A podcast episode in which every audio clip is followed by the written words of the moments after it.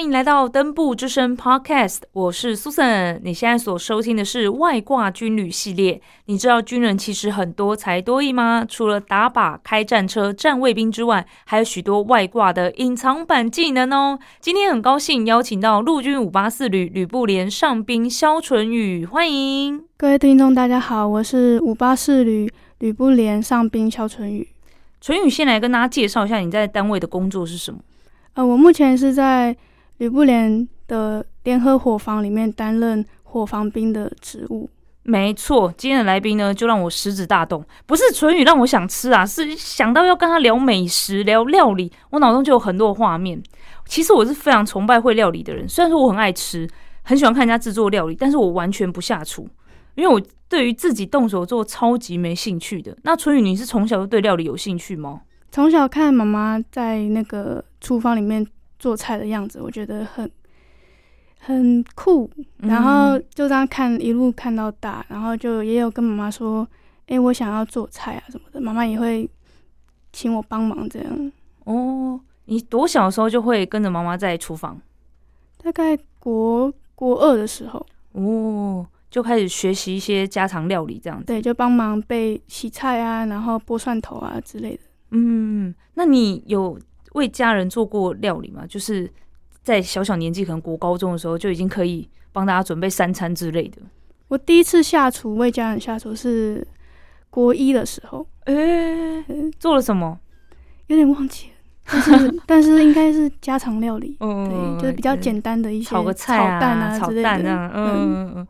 那后来觉得自己算是蛮有兴趣，也有一点点的天分，所以才去念餐饮相关的科系吗？对，那时候国三要毕业的时候，那时候就问爸爸说，我想走餐饮业，然后爸爸就说好，那你去高职看看。嗯嗯嗯。对，然后那时候就选到了那个餐饮业，那时候听说还蛮有名的用品工商。嗯。对，然后就进去里面读书这样。哦，所以台湾的这种高职餐饮科教的都是哪一些内容啊？要看他们学校那时候。分配到的是什么什么样的科系？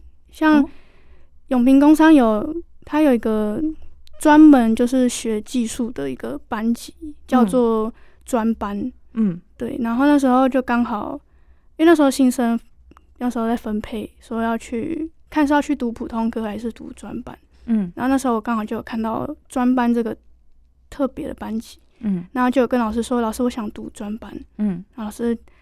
听到之后就说好，那明天就帮你转转班。所以我当初讲完隔一天我就去转班了。这样，哎，我以为念高职的话，也是一开始你就要选择你自己要念的是哪一个科，是不是这样子？对。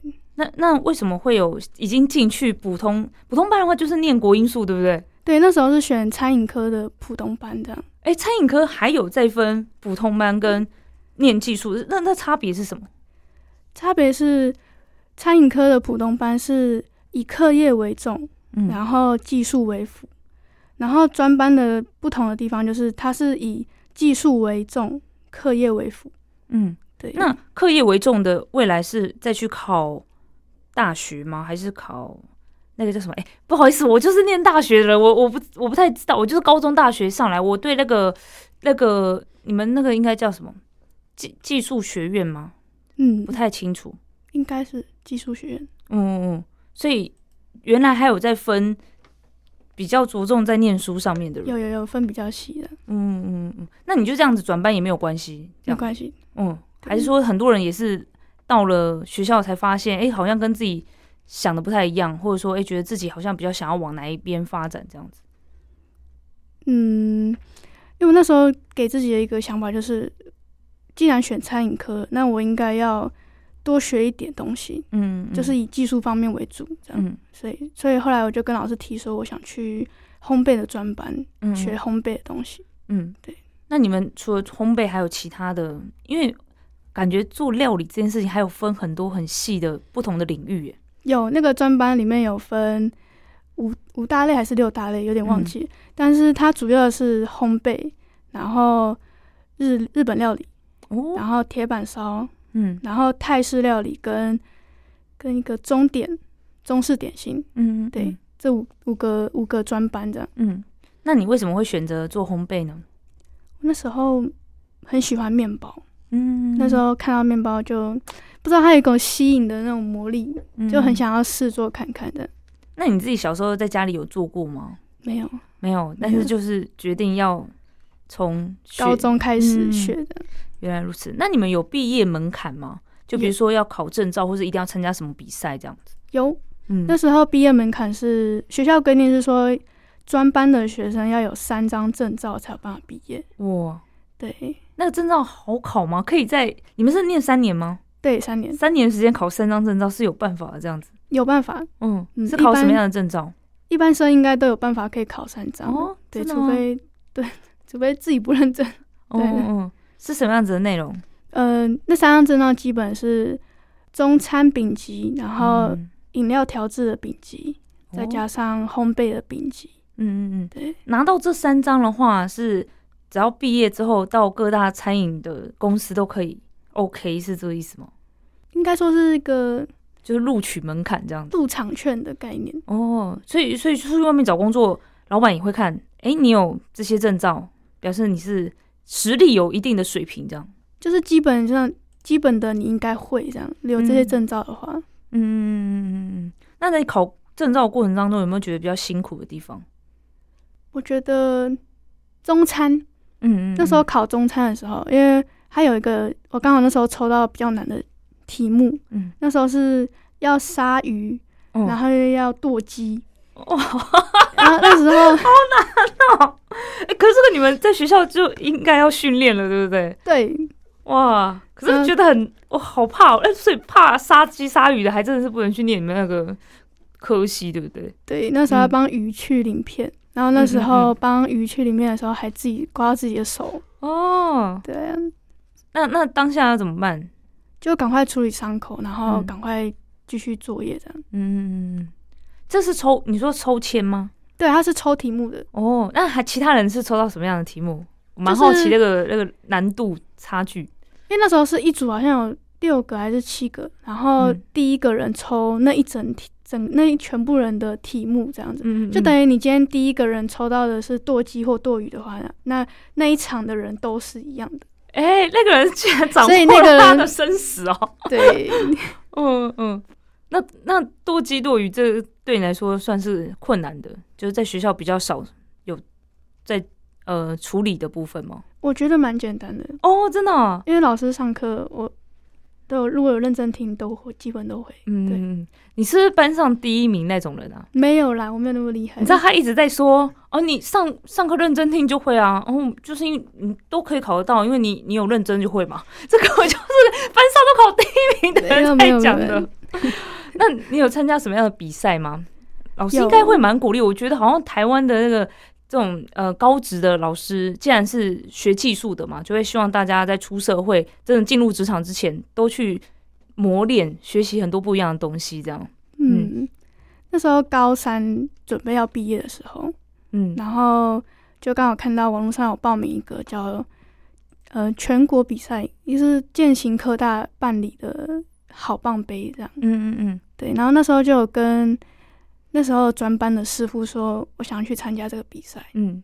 然后他就说好啊，那你去试试看，反正在毕业前如果可以拿到一个比赛的话，至少就是得到一个名次，至少你不会后悔。嗯嗯嗯。然后我就去比了，嗯，对啊，那是什么样子的一个项目？也是烘焙的，对，它是烘焙的，嗯就是做那时候抽到的题目是法式的法国花圈泡芙，然后哦加法国可呃法法式的可颂这样。嗯嗯嗯，对，那那个是你在学校也有学习过的吗？有嗯，所以它的题目大概就因为它是跟法式甜点有关的，对所以你大概都可以知道会出可能哪几种这样子。对它的步骤是什么，大概知道。嗯然后它限时一个小时，然后去比那个那两个菜那个两个甜点这样。一个小时泡芙不是要要烤吧？对，要烤。它可以这么快的时间内做出来吗？如果因为我自己很喜欢，看那种做菜的影片啊，就是有先做面团，然后去烤，烤完之后他就开始做里面的慕斯之类的那种。嗯，时间如果充足的话，大概一个小时是可以完成那两道的，哦，对啊。嗯那、我觉得那那一场比赛最困难的是可颂的部分，嗯嗯嗯，怎么说？因为我们在学校教的都是机器裹油，嗯。就是人工裹好油之后，机器擀压，然后嗯赶压之后再折叠，然后它才会有可颂吃起来才会酥酥脆脆，然后会有一层一层一层的那个层次。嗯嗯嗯，对那我觉得最难的是那一场比赛，因为没有机器，它是用人工去裹油、包油，嗯，然后再加用擀面棍去把那个油推开，再加嗯。折叠。我觉得最困难的是这个部分。嗯嗯，如果你时间或者速度没有抓好，然后呃导致你后面的步骤错误的话，你的可颂烤起来是不会有果油的层次，哦，就吃起来就不会酥酥脆脆，嗯也不会有一层一层的那个蜂窝状的那个那个组织啊。嗯嗯嗯，哇，这就是要考验每位大厨的细节了，这样子。那后来有得到什么名次吗？后来就我也不知道为什么我会得到第二名，哇，很厉害耶！你刚才讲的好像很困难的样子，你看，我觉得蛮困难的。大家听一下，是不是？就是觉得很困难，然后都拿第一名的那个人啦。哇，那这个有这样的第二名的荣耀，对你来说的话，未来找工作应该很容易吧？很容易吗？我觉得也还好。哦，哎、那我们台湾这个餐饮科系相关毕业的学生，求职的管道有哪些啊？你们都会到哪里去找工作？我也蛮好奇的。我们是直接上网，一样也是像去一零四一一之类的对对吗？直接去那个看哪里有在应征厨师或者应征甜点师之类的这样。对，或者是去附近的那种大型的那种面包店啊，去看他们有没有在贴真人启事这样。哎、我还以为就是也是会有一个，比如说建教合作之后，然后老师说，哎、我们这边有毕业生很不错，可以直接到哪里工作这样子，好像比较难，就还是有认识的人脉的，嗯，还是有人就是一毕业就自己创业了。也有。哦，真的、哦，我们有学长姐是这样，嗯，然后现在生意好像还不错。哦，他很厉害耶，就是有自己的一套技术，然后还有经营的头脑，才有办法，就是一毕业马上就可以开一家店这样子。对啊，嗯，那淳宇，你后来为什么会加入我们国军呢？因为那时候其实我高中毕业的时候，嗯那时候是想要上大学的，嗯嗯嗯但后来没有上大学，是因为跟爸爸吵架。嗯，就是有小小闹一下说，我那时候因为明明可以明明考到蛮好的学校，我觉得啦，嗯嗯就是嗯至少是国立的，嗯，对。然后那时候因为爸因为国立的那个大学它太远了，嗯。在南，部，嗯，然后爸爸不希望我读大学，跑去南部读，嗯嗯嗯，他会担心比较多事情，嗯，就可能住宿啊，或者是生活费啊那些，他会他觉得我没有办法负担。嗯对嗯。然后他就说：“那你就读北部比较近的一些大学就好了，干嘛跑去南部读书？嗯？”对，然后就因为这件事情，我跟他争说：“那这样子的话，呢我这么辛苦考试，我是为了什么在考？嗯，对啊，南部的那间大学的话，是就是算是业界有名的那种学校，就是就从这个学校出来的餐饮相关科系的学生都会被各大公司招揽的那种吗？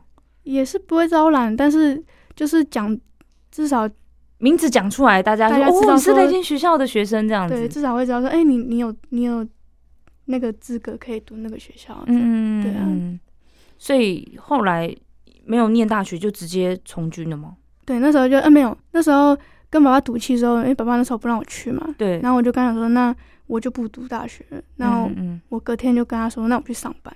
嗯嗯，就我就比较蛮有个性的，哎、那你你是觉得说，如果不是念那间学校的话，其他学校你会觉得念了就没有意义，这样吗？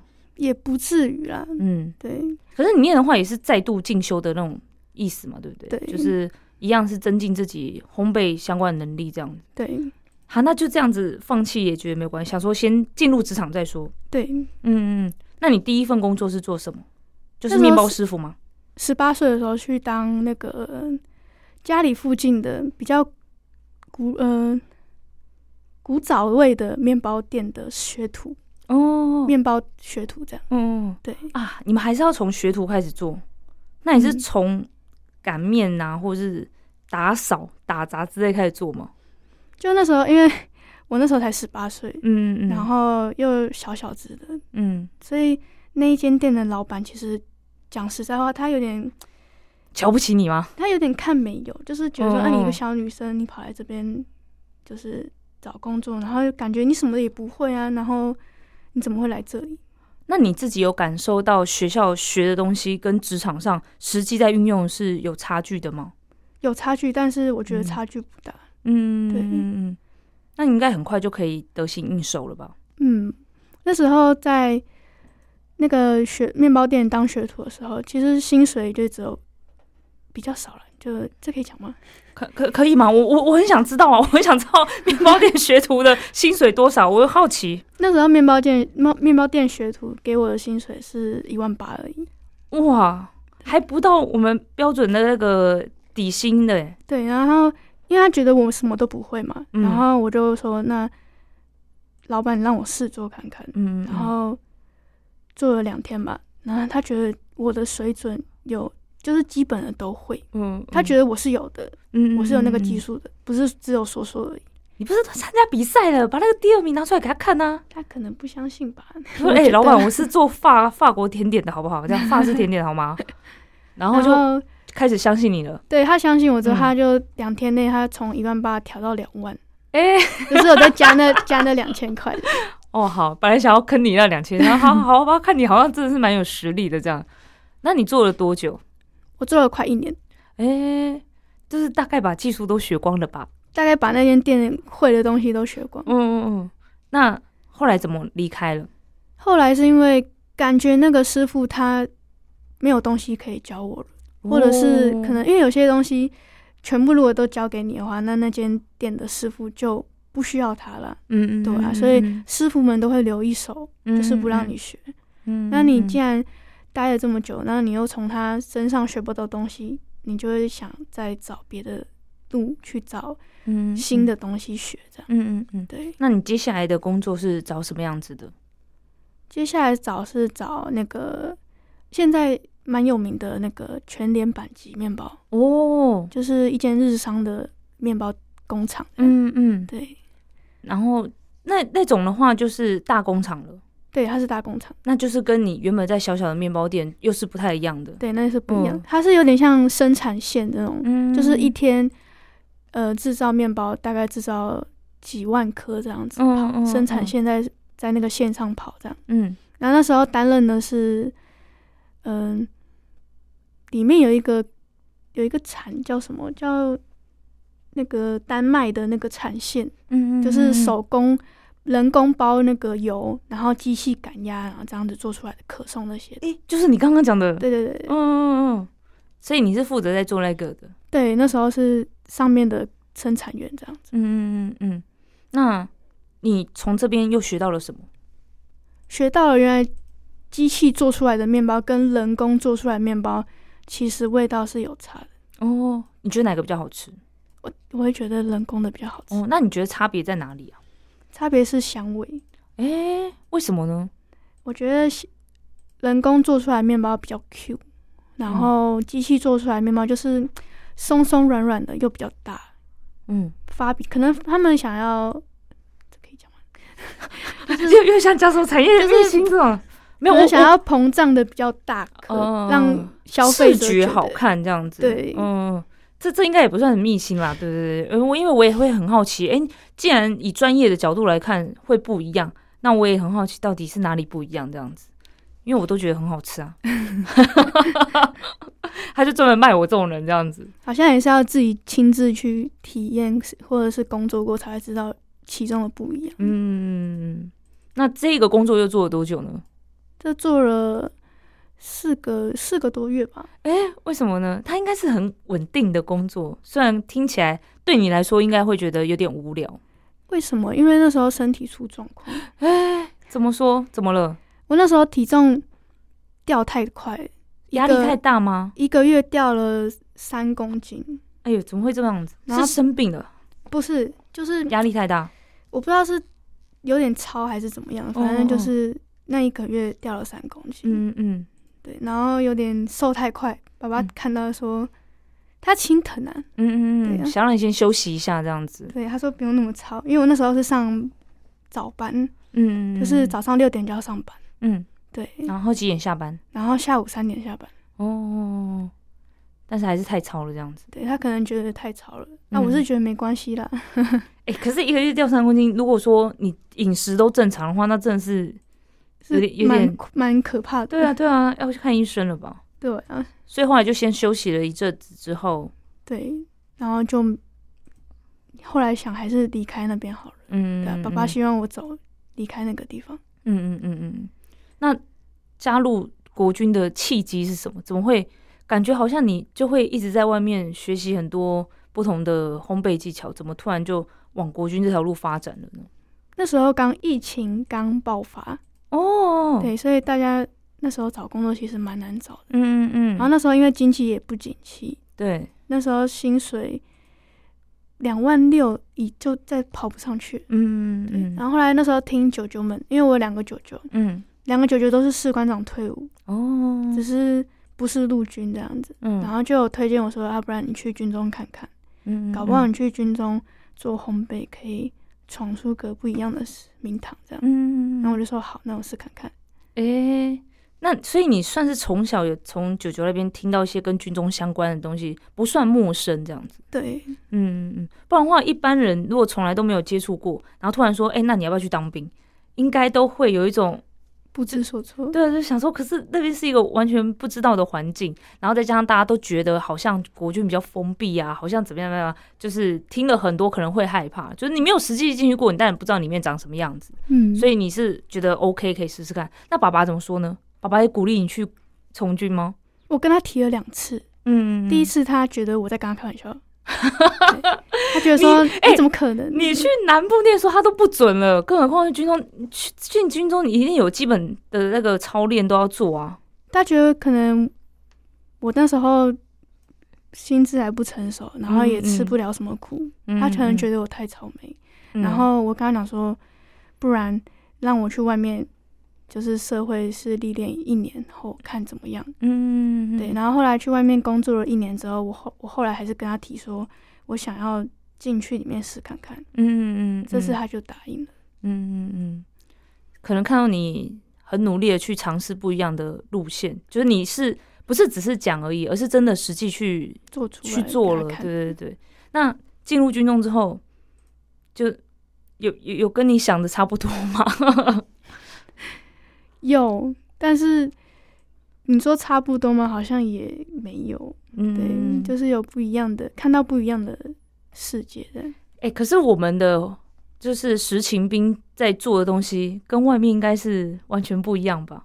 因为我们都要煮很多很多的分量给嗯兄的弟兄姐妹们吃嘛，那跟你在做烘焙叫做精致的东西，应该是完全不一样的概念啊。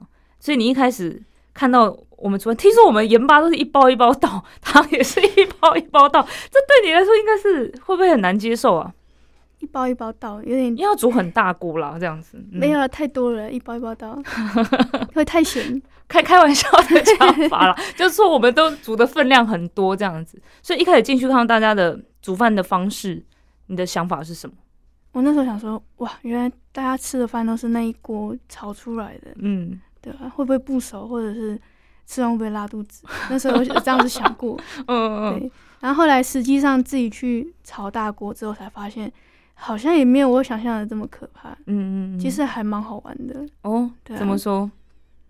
因为那时候我小小只的嘛，大家嗯会觉得说、啊，你也炒不动大锅啊，你在旁边凑什么热闹？嗯对嗯嗯就是有点小小瞧不起。嗯对，但实际上去炒给他们看的时候，他们又不敢讲话。嗯嗯，对我觉得很多事情就是你要用行动去做出来给别人看，别人才会闭嘴的。嗯嗯嗯，但是你本来的专长是做烘焙，做面包啊、蛋糕啊，然后去做这个炒大锅的料理，对你来说会觉得很困难吗？或者说，其实这些都是你在学生时期都有学过的？在学生时期就有碰过，嗯，对啊。然后像做菜的话，像因为妈妈也会教我怎么做，哦，对，然后回家也会煮饭给他们吃，嗯嗯，所以我觉得就它的大锅就很像家里的那个家常菜炒那一锅，然后变成呃可能是一百人份这样子去炒那个，比如说你在家里煮麻油鸡，嗯。可能只要煮五人份的。嗯，然后你在部队煮麻油鸡，你就要煮一百人份的，那个嗯量变多而已。嗯，嗯，对啊嗯，但调味跟那些酱料加下去是，我觉得是没有变的。嗯嗯，就是等比例放大的感觉，对对对，对嗯嗯嗯。那你原本的专长呢，还有机会发挥吗？有哦，所以在部队里面也是可以吃到美味的法式甜点的吗？法式甜点的话，可能没办法，就是因为器材的那个局限在那边，所以没有办法做。嗯嗯但是基本的台式面包或者是小甜点、蛋糕类是有办法可以做的。哦，哇，大家也是真的很有口福哎。那我也听说，好像在伙房里面不是只是煮煮三餐，你们也要研发新料理吗？对，每天都有创意料理这样。例如什么？你你有研发什么很特别的？之前有看过学长们用大锅蒸蛋，诶，那就超大一个蛋啦、对，然后蒸笼叠三层，然后把蒸蛋放在那个菜桶里面，嗯然后去蒸两个小时蒸它。嗯对啊，有点酷欸，因为那时候我们很怕它蒸不熟嗯，嗯嗯嗯，结果大受好评吗？还还不错，嗯大家还大家还蛮喜欢的。那你做了什么样的料理，有让大家觉得哇太好吃了，大受好评的？有有点久了，但是就是你每天做，每天做都觉得很很太很多料理，一时想不起来，这样吗？对有点忘记哦，没有那种吃完之后有马上有人说，哎、你今天做的料理也太好吃了吧？甜点类的话下次一定再做。甜点类的哦话有，像是什么样子的？像我上礼拜有做那个柠檬蛋糕，是柠檬糖霜蛋糕那种吗？呃，它有点像说像外面那种小小西点这样子，哦，然后四四方方的，然后上面呃底下是蛋糕皮，然后加鲜奶油，再加蛋糕皮，再加鲜奶油，就一层一层这样子，嗯然后上面是抹鲜奶油，再撒那个再刷那个柠檬皮上去，哇它就会有柠檬的香味，听起来就超好吃的耶。那应听起来蛮搞纲的，会吗？蛮搞刚的。所以你自己在做料理的时候，还是会斟酌一下啊，时间可能没有很够，然后做这个可能太久，所以选择做比较呃省时简单的但听起来是很好吃的样子。哎、那你之后有没有想要挑战其他的？还有什么想挑战的甜点吗？就让那个弟兄姐妹们眼睛为之一亮，这样子，大饱口福这样。